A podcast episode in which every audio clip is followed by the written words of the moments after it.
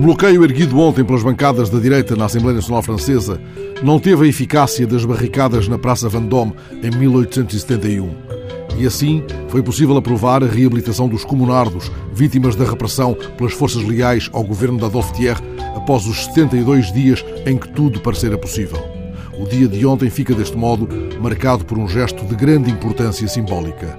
A Assembleia Nacional Francesa, por proposta dos socialistas, cumpre aquilo que Patrick Bloch, presidente da Comissão de Assuntos Culturais, definiu como um ato de justiça e um dever da história. São, deste modo, reabilitados os milhares de militantes da Comuna de Paris, passados pelas armas, pelas tropas legalistas, entretanto refrescadas por prisioneiros de guerra libertados pelo Império Alemão. Estava por terra o sonho que durante 72 dias manteve viva a Primeira República proletária da história. Mas esse tempo breve esses dias durante os quais foi proclamada a igualdade entre os sexos e abolida a pena de morte, foi inspirador dos ideais republicanos, entretanto triunfantes.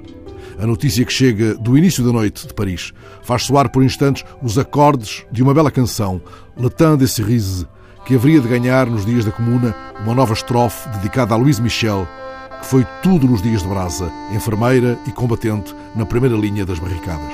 Vitor Hugo dedicou-lhe um poema Sempre que passa o seu aniversário, em finais de maio, alguém coloca ainda flores vermelhas no túmulo de Luís Michel. É muito provável que isso aconteça também esta manhã, enquanto a voz de Yves Montand se cola aos meus pensamentos. J'aimerais toujours le temps des cerises, c'est de ce temps-là que je garde au cœur une plaie ouverte.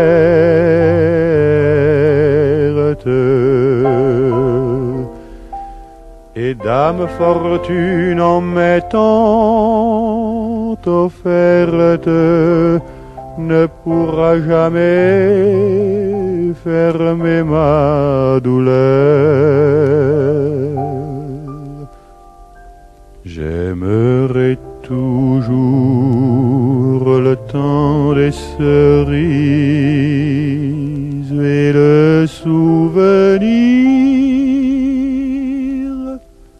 que é chegado